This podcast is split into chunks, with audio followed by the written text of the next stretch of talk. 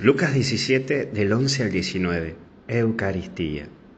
Vamos a ver el primer término, los leprosos. Y son 10 personas que sufrían de una enfermedad, que era la lepra. Hoy te planteo la lepra espiritual, esa que vos y yo podemos tener. Esa lepra de sentirte podrido por dentro, que no te podés perdonar ese error que cometiste y que por más que pediste perdón, sigue girando en tu cabeza. Vos lo sabes mejor que yo esa lepra que te excluye y a la, que también te excluyen. Te llegas a sentir solo y también caído. Los que te rodean comienzan a distanciarse de vos o vos empezás a distanciarte de todos. Hoy le pidamos a Jesús que nos cure, porque somos esos excluidos, pero excluidos de nosotros mismos. Pero también queremos sanar. Jesús tiene el poder de curarnos con su palabra y ese Evangelio de todos los días que son brisa suave para el alma, el meditar la palabra de Dios todos los días. Y por eso también arriba, a la parte de arriba, te escribo solamente la cita bíblica, para que vos los leas, para que vos los medites. Esto es una simple ayuda y podrás leer o meditar el Evangelio del Padre Luis o la del Padre Rodrigo o lo del Padre, mm, no sé, quien sea, pero la clave es que vos impregnes en la palabra de Dios y la palabra de Dios se impregne en vos. Porque es caminar con Él y tener esa presencia de Él. Porque la palabra cura.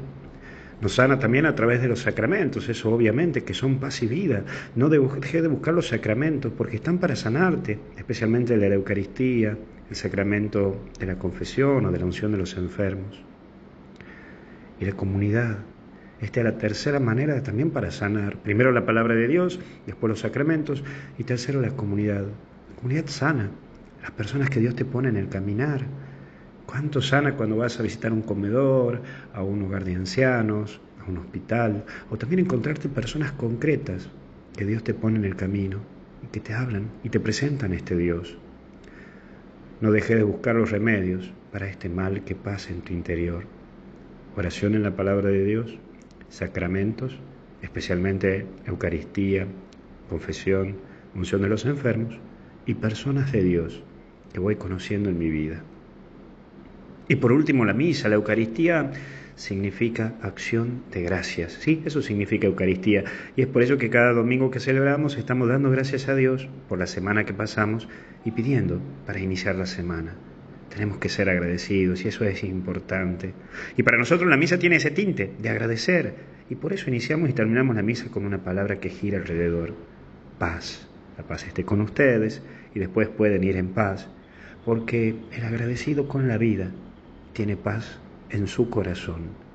Te lo vuelvo a repetir para que hoy lo repitas en tu interior. El agradecido con la vida tiene paz en su corazón. Y yo también soy muy agradecido. Muchas gracias por todos los saluditos que he recibido de mi cumpleaños.